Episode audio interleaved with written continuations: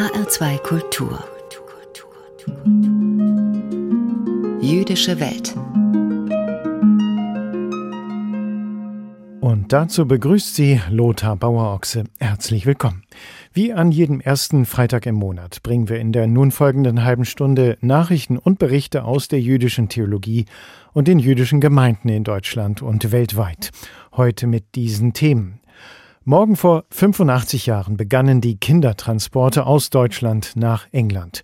Sie werden heute in England auch kritisch betrachtet. Seit 50 Jahren gibt es beim Zentralkomitee der deutschen Katholiken einen Gesprächskreis Juden und Christen, ein Jubiläum in schwierigen Zeiten und Brücken bauen. Im Jüdischen Museum in Frankfurt spielen jüdische und muslimische Kinder gemeinsam Schattentheater. Im zweiten Teil der Sendung nach den Kurzmeldungen aus der jüdischen Welt beschäftigt sich Daniel Neumann, der Direktor des Landesverbandes der jüdischen Gemeinden in Hessen, in seiner Ansprache mit der Rolle Israels im Kreis der Nationen. Ein dringendes und aktuelles Thema. Zu unserem ersten Beitrag. Morgen vor genau 85 Jahren, am 2. Dezember 1938, kamen 200 jüdische Kinder aus Deutschland mit dem ersten sogenannten Kindertransport in Großbritannien an. Bis zum Ausbruch des Krieges knapp ein Jahr später wurden auf diese Weise rund 10.000 Minderjährige in Großbritannien in Sicherheit gebracht. An diese Kindertransporte wird derzeit in Großbritannien erinnert, sie werden dort aber auch kritisch diskutiert. Am 9. November 1938 brannten in Deutschland landesweit Synagogen und tausende jüdische Geschäfte. Spätestens in der Reichspogromnacht wurde deutlich, dass die Nationalsozialisten die Juden vernichten wollten. Der 97-jährige Kurt Marx erinnert sich, wie er am Morgen danach in Köln zur Schule kam. Die Synagoge nebenan war angezündet worden, auch seine Schule schien Feuer gefangen zu haben. This started this idea of Kindertransport. Das hat die Idee der Kindertransporte in Gang gesetzt. Unser Schulleiter wollte die ganze Schule nach England bringen. Wie schnell sie das dann organisiert haben, Menschen in England zu finden, die uns aufnehmen wollten und unsere Eltern zu überzeugen, uns gehen zu lassen. Manche zögerten, die Familie auseinanderzureißen. Zum Glück haben meine Eltern entschieden, ja, ich darf gehen. But luckily my parents decided, yes, I could join. Sechs Tage nach der Pogromnacht hatte sich eine Initiative aus jüdischen Vertretern und Quäkern an den britischen Premierminister Neville Chamberlain gewandt. Ihre Bitte, unbegleiteten jüdischen Kindern bis zum Alter von 17 Jahren eine begrenzte Zeit lang Schutz zu gewähren. Das Geld für die entstehenden Unkosten würden sie selbst organisieren. Am 1. Dezember 1938 fuhr der erste Zug in Berlin-Anhalter Bahnhof nach London ab mit knapp 200 Kindern. Rund 10.000 Kinder wurden insgesamt durch die Kindertransporte gerettet. Eine beachtliche, aber doch kleine Zahl gemessen an den 1,5 Millionen Kindern, die im Holocaust von den Nationalsozialisten ermordet wurden. Der Historiker Tony Kushner beschäftigt sich an der Universität in Southampton mit jüdischer Migrationsgeschichte.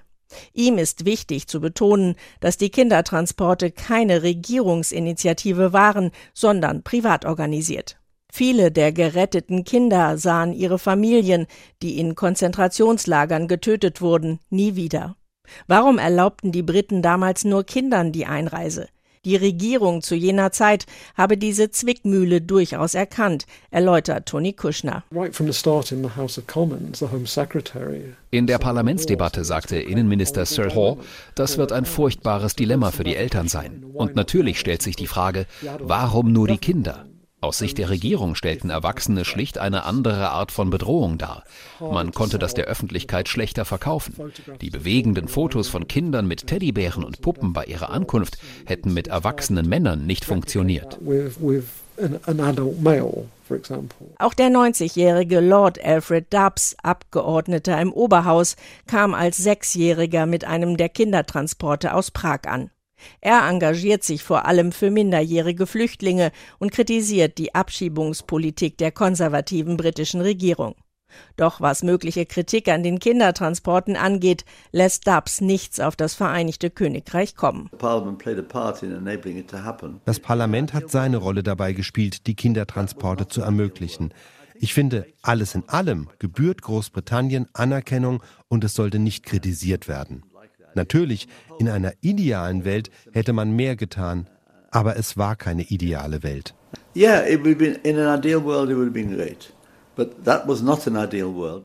In Großbritannien blicken ehemalige Kinder und Historiker zurück auf die sogenannten Kindertransporte vor genau 85 Jahren, durchaus auch kritisch, wie unsere Korrespondentin Gabi Biesinger berichtet hat. Beim Zentralkomitee der deutschen Katholiken, das ist der Dachverband der katholischen Laienorganisationen, gibt es einen Gesprächskreis Juden und Christen, und zwar seit mehr als 50 Jahren. Viele Jahre lang war der Kreis ein wichtiger Motor im jüdisch-christlichen Gespräch und für die Aussöhnung zwischen Juden und Christen nach dem Zweiten Weltkrieg. Wegen der Corona-Pandemie musste die Jubiläumsfeier mehrfach verschoben werden. Jetzt in einer durch den Terrorüberfall der Hamas und neue antisemitische Übergriffe angespannten Zeit waren bei der Jubiläumsveranstaltung gestern in Frankfurt eher nachdenklichere Töne zu hören. In zwei Stunden Diskussion kamen viele, viele Sorgen zur Sprache, gerade wegen der aktuellen Situation in Israel und Gaza, aber auch dem steigenden Antisemitismus in Deutschland. Und das an einem Tag, an dem man sich eigentlich freuen soll, dass es so lange schon einen regen Austausch gibt. Der derzeitige Leiter des Gesprächskreises, Rabbiner Andreas Nachama, betont aber trotz allem, dass es viele Fortschritte zwischen den beiden Religionen gibt. Muss man sich vorstellen, 2000 Jahre Konkurrenz, Feindschaft. Und jetzt eine Situation, in der es eben äh, ein geschwisterliches Gespräch gibt, sozusagen wirklich Hand in Hand miteinander streiten kann. Jetzt wünscht sich Andreas Nachama auch eine weitere Hand im Bund, nämlich den der muslimischen Glaubensgemeinschaften. Schon jetzt sei man im guten Gespräch miteinander. Es gibt also Grund für Optimismus. Aber die Ereignisse des 7. Oktober haben deutlich die Stimmung gedämpft. Viele sprechen von einer Zäsur, vom größten Angriff auf das Leben von Jüdinnen und Juden seit der Shoah. Und sie waren alle ein bisschen sprachlos, haben um Erklärungen gerungen, wie man doch hoffnungsvoll sein muss. Auch gläubige Christen haben oft Vorbehalte, wenn es um den jüdischen Glauben geht, betont der Erfurter Bischof Dr. Ulrich Neimeyer. Er fordert mehr Aufklärung, auch in der Ausbildung. Also es ist natürlich wichtig, dass äh, Katholiken wissen, wie wir als katholische Kirche äh, unser Verhältnis zum Judentum definieren. Dass wir davon ausgehen, dass Gott nach wie vor mit dem Volk Israel im Bunde ist dass es unsere älteren Brüder im Glauben sind. Das ist noch nicht allen Katholiken geläufig. Besonders bedrückend ist die Aussage der Aktivistin Esti Rubins. Sie ist feministische und jüdische Aktivistin. In Israel geboren, lebt sie die meiste Zeit ihres Lebens in Deutschland, studiert hier, spricht fließend Deutsch und Hebräisch. Für sie stehen Angst und Vorsichtsmaßnahmen auf der Tagesordnung. Ich kann mich nicht erinnern, wann ich das letzte Mal in ein Taxi gestiegen bin und wirklich da ausgestiegen bin, wo ich aussteigen musste. Ich will es Paranoia nennen nennen, aber ich glaube nicht, dass es so eine unrealistische Angst ist, weil man weiß wirklich nie, wer einem folgt. Freundinnen von mir haben Davidsterne an die äh, Haustür geschmiert bekommen und das macht was mit einem. Ein Nachmittag, der alle ganz offensichtlich nachdenklich stimmt. Und das ist auch gut so, findet Staatssekretär Uwe Becker, Beauftragter der hessischen Landesregierung für jüdisches Leben und den Kampf gegen den Antisemitismus.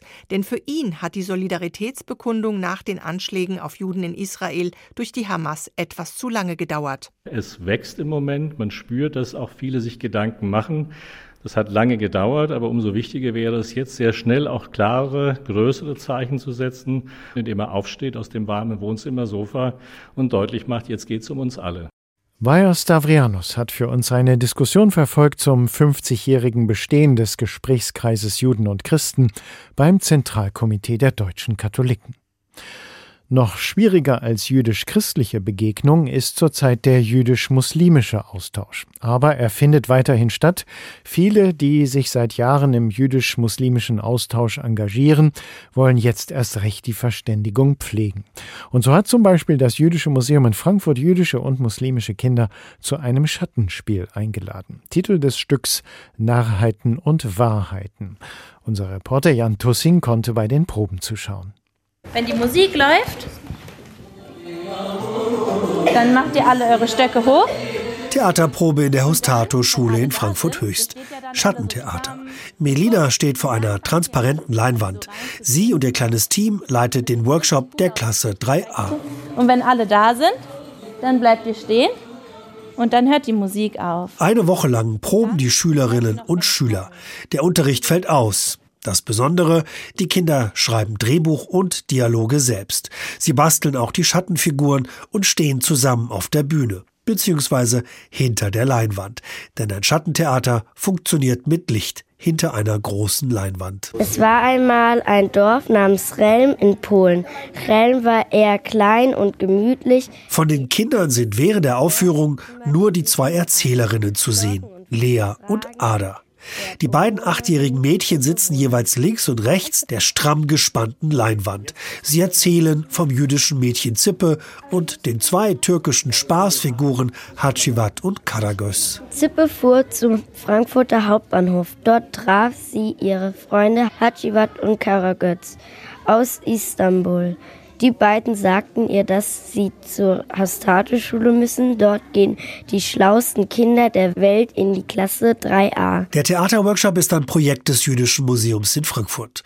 Entwickelt von Türkan Kanbicak, Leiterin der dortigen Bildungsprogramme und durchgeführt von dem vierköpfigen Team Melina, Sera, Annika und Sascha. Die Idee ist, dass man eben Kindern eine positive Erfahrung oder einen positiven Kontakt mit dem Judentum ermöglicht. Der Workshop soll auf spielerische Art den respektvollen Umgang mit verschiedenen Kulturen und Religionen erleichtern, durch Rollenspiele und eigene Dialoge.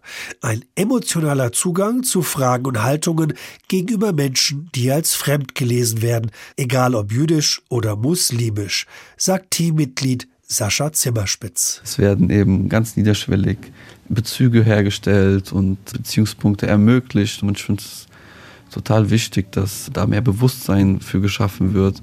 Nicht nur Toleranz für das Judentum, sondern eben für die Vielfalt. Und ich finde das super wichtig, vor allem in Frankfurt. Sascha und sein Team haben diesen Workshop schon über 30 Mal an hessischen Grundschulen durchgeführt. Finanziert und gefördert vom Kultusministerium. Sie nehmen die Kinder auf eine Zeitreise mit und schlagen Brücken zu unterschiedlichen Religionen. Dabei verbinden sie die türkische Tradition des Schattenspiels mit der jüdischen Erzählung von den Nachen aus Chelm. Spielerisch wird über religiöse Inhalte gesprochen, über Gemeinsamkeiten und Unterschiede. Dann wird auch klar, wie lange schon eben diese Vielfalt in Frankfurt existiert. So, und das finde ich immer ganz toll, den Kindern zu zeigen, dass schon immer in Frankfurt Menschen von verschiedenen Glauben zusammengelebt haben und dass das ganz Normales bei uns. Höhepunkt des Workshops ist selbstverständlich die Aufführung des Stücks am Ende der Woche. Die findet immer freitags in einem festlichen Rahmen im Jüdischen Museum in Frankfurt statt. Vor den wahrscheinlich nicht weniger aufgeregten Eltern. Wir sind selber jedes Mal freitags dann sehr überrascht, wie gut die Kinder das performen, wo wir dann am Donnerstag alle noch schwitzen. Oh Gott, haben die das tatsächlich drauf? Und dann äh, sind wir aber alle freitags überrascht und freuen uns, dass es so schön ist. Brücken bauen. Das Jüdische Museum in Frankfurt lädt jüdische und muslimische Schüler zum Schattentheater ein. Jan Tussing berichtete. HR2 Kultur. Nachrichten aus der jüdischen Welt. Heute von und mit Karina Dobra. Der Zentralrat der Juden erhält künftig mehr Mittel vom Staat.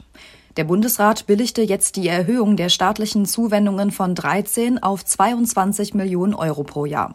Damit sollen insbesondere die Bildungs- und Erinnerungsarbeit sowie die Sicherheit jüdischer Gemeinden gestärkt werden.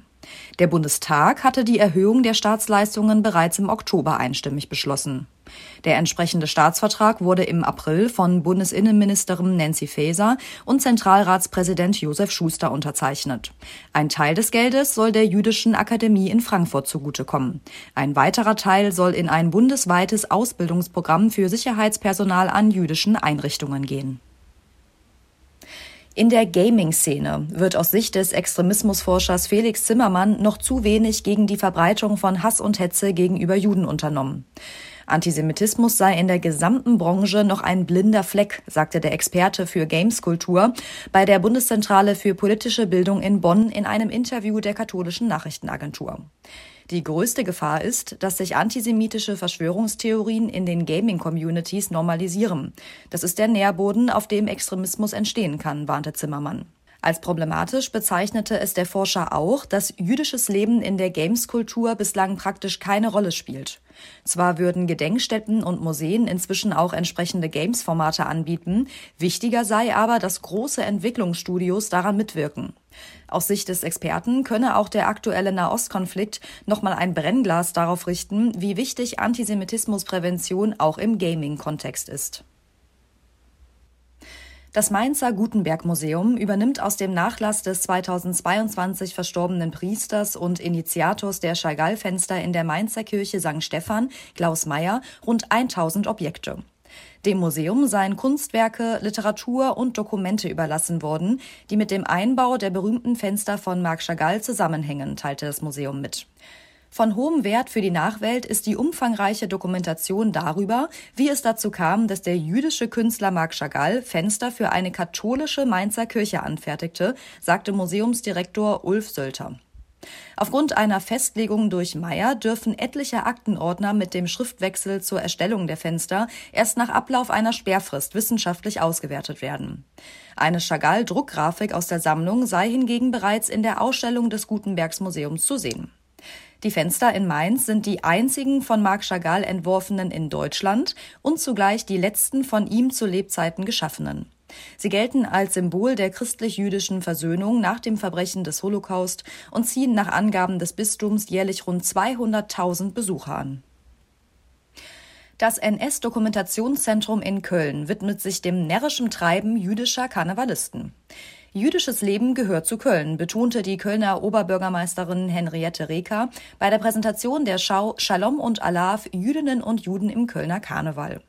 Die Ausstellung zeige, dass Jüdinnen und Juden seit Beginn der 200-jährigen Geschichte des organisierten Kölner Karnevals eine Rolle gespielt hätten. Die Schau ist bis zum 31. März 2024 zu sehen. Die Ausstellung dokumentiert etwa die Ausgrenzung sowie schließlich das Verbot jüdischer Mitwirkung im Karneval unter den Nationalsozialisten. Verfolgt werden auch die Spuren jüdischer Karnevalisten im Exil, die das Kölner Brauchtum im Ausland weiterpflegten. Ein letzter Abschnitt behandelt das Wiederaufleben jüdischer Karnevalstradition in Köln, unter anderem durch die Gründung des Vereins Kölsche Kippa Köp 2017. Soweit die Nachrichten aus der jüdischen Welt. HR2 Kultur. Jüdische Welt. Ansprache. Im zweiten Teil unserer monatlichen Sendung mit Themen aus dem jüdischen Kultur- und Geistesleben hören Sie jetzt eine religiöse Ansprache von Daniel Neumann, dem Direktor des Landesverbandes der jüdischen Gemeinden in Hessen. Auch bei ihm steht ein Nachdenken über die Folgen des Terrorangriffs der Hamas auf Israel im Mittelpunkt. Wir Juden sind ein uraltes Volk. Und eigentlich kann uns nichts mehr überraschen. Schließlich haben wir im Lauf der Geschichte schon so viel erlebt. Und alles war irgendwie, irgendwann und irgendwo schon einmal da. Die Schriftstellerin Rebecca West meinte deshalb, dass Juden eine unbeeindruckbare Seele hätten. Doch da hat sie sich getäuscht. Ebenso wie wir uns selbst getäuscht haben. Denn der barbarische Überfall der Hamas auf israelische Zivilisten am 7. Oktober hat uns überrascht. Nicht der Hass der palästinensischen Terroristen als solcher, und auch nicht der Vernichtungswillen der Islamisten. Schließlich ist dieser schwarz auf weiß in der Charta der Hamas verewigt. Aber das Ausmaß an Unmenschlichkeit, an Brutalität, an Kaltblütigkeit hat uns schockiert. Die Freude, ja die Glückseligkeit der Schlechter hat uns erschüttert. Und die Publizität des Massakers hat uns überrascht. Denn im Gegensatz zu den Nazis haben die palästinensischen Mörder nicht versucht, das Morden zu vertuschen. Sie haben nicht versucht, die Spuren zu verwischen. Und sie haben nicht versucht, das abgrundtief Böse zu maskieren. Nein, ganz im Gegenteil. Sie haben die ganze Welt bei ihren Schandtaten zusehen lassen. Sie haben das Morden öffentlich zelebriert. Und sie waren stolz darauf, dem Bösen ein Gesicht zu geben. Und das war überraschend. Ein wenig jedenfalls. Und noch etwas ist überraschend, auch wenn es uns eigentlich nicht überraschen dürfte. Nämlich das Ausmaß des Hasses, das seit dem 7. Oktober über Israel und Juden in aller Welt niedergeht. Auch hier gilt, Wir haben im Laufe der Geschichte viel erlebt und sind deshalb nicht so leicht zu beeindrucken. Aber ehrlich gesagt haben wir gehofft, dass sich die Dinge mit der Zeit zum Besseren entwickeln. Wir haben gehofft, dass die Menschen sich stetig weiterentwickeln, klüger werden, aus den Fehlern der Vergangenheit lernen. Aber irgendwie scheint das nicht so richtig zu funktionieren. Jedenfalls, wenn Juden im Spiel sind. Wir haben gehofft, dass die Menschen im Angesicht von drastischer Ungerechtigkeit, von Hass und Hetze den Mund aufmachen, aufstehen, Zivilcourage zeigen. Doch da hapert es gewaltig. Wir haben gehofft, dass die Menschen nach dem Ende der Nazizeit und dem industriellen Massenmord an den europäischen Juden einen klaren moralischen Kompass entwickeln, der sie unbeschadet durch die Stürme der Zeit navigiert. Aber auch das klappt nicht so recht. Will heißen, entweder gibt es gar keinen moralischen Kompass oder er ist kaputt. Deshalb sind wir doch irgendwie überrascht, obwohl wir es eigentlich nicht sein dürften. Denn wie heißt es noch gleich in der Haggadah, also dem Text, den wir Juden jedes Jahr während des Pesachfestes lesen? Denn nicht nur ein einziger ist gegen uns aufgestanden, um uns zu vernichten, sondern in jeder Generation erheben sie sich, um uns zu vernichten. Noch einmal, in jeder Generation erheben sie sich, um uns zu vernichten. Nicht diskriminieren, nicht unterdrücken, nicht vertreiben, nein, um uns zu vernichten.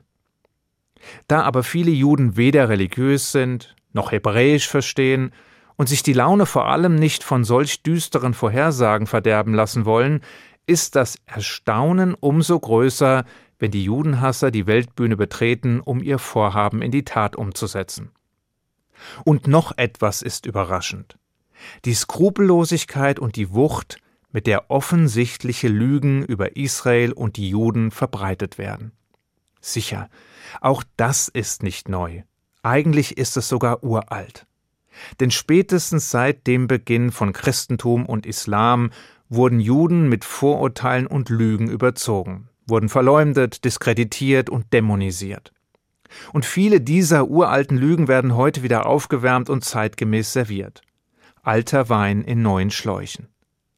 Dabei geht es jedoch nicht nur um die Juden, sondern vor allem um Israel als Kollektiv und als jüdische Heimstätte. Und die Zionisten. Wobei es sich für Judenhasser nicht lohnt zu differenzieren. Israel, Israelis, Zionisten, Juden, das ist für sie ein und dasselbe, ohne Unterschied. Israel wird deshalb heute, wie Rabbiner Jonathan Sachs es formulierte, der fünf Kardinalsünden gegen die Menschenrechte beschuldigt. Rassismus, Apartheid, ethnische Säuberung, versuchter Völkermord und Verbrechen gegen die Menschlichkeit.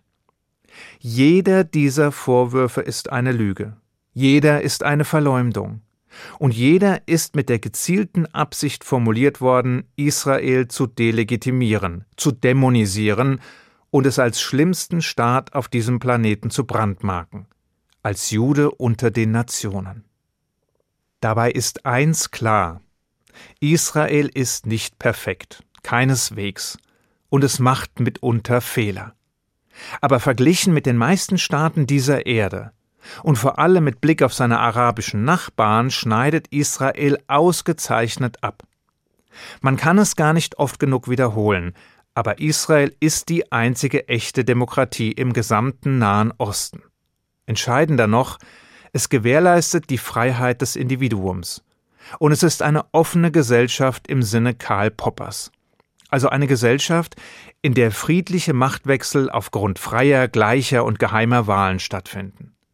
Ein Land, in dem Meinungsfreiheit, Versammlungsfreiheit, Religionsfreiheit, das Recht auf sexuelle Selbstbestimmung, Gleichberechtigung der Geschlechter, Rechtsstaatlichkeit und Wohlstand herrschen.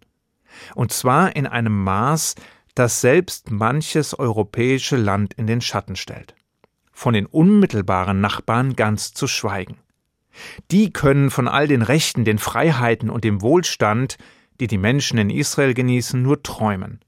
Und das tun sie auch. Denn die übrigen Länder des Nahen Ostens werden in weiten Teilen von Autokraten, Diktatoren, Despoten oder Terrororganisationen beherrscht. Es sind geschlossene Gesellschaften, repressive Systeme oder Theokratien, die immer wieder von Bürgerkriegen heimgesucht werden und in Stammes- oder Religionskriegen versinken. In Syrien etwa, also Israels Nachbarn im Süden, tobt seit gut zwölf Jahren ein Bürgerkrieg, der inzwischen über 600.000 Todesopfer, über zwei Millionen Verletzte und über 13 Millionen Flüchtlinge gefordert hat. Im dysfunktionalen, instabilen Libanon, dem nördlichen Nachbarn, hat eine militante islamistische Miliz das Sagen, die Israel immer wieder angreift und mit Vernichtung droht. Im Süden findet sich das repressive Ägypten, das vor gut zehn Jahren die islamistischen Muslimbrüder weggeputscht hat. Und im westlichen Gaza hat die Terrororganisation Hamas einen Polizeistaat errichtet, der sich die Vernichtung Israels auf die Fahnen geschrieben hat. Von den entfernten Nachbarn wie Libyen, Irak, Jemen, dem Iran und vielen anderen wollen wir gar nicht erst reden. Solche Nachbarn wünscht man jedenfalls niemandem. Es ist wie in dem Witz, in dem Gott am Ende seines Schöpfungswerkes zu den Engeln sagt Heute werde ich ein Land mit dem Namen Israel erschaffen, mit Bergen voller Schnee, glitzernden Seen und wunderschönen Sandstränden.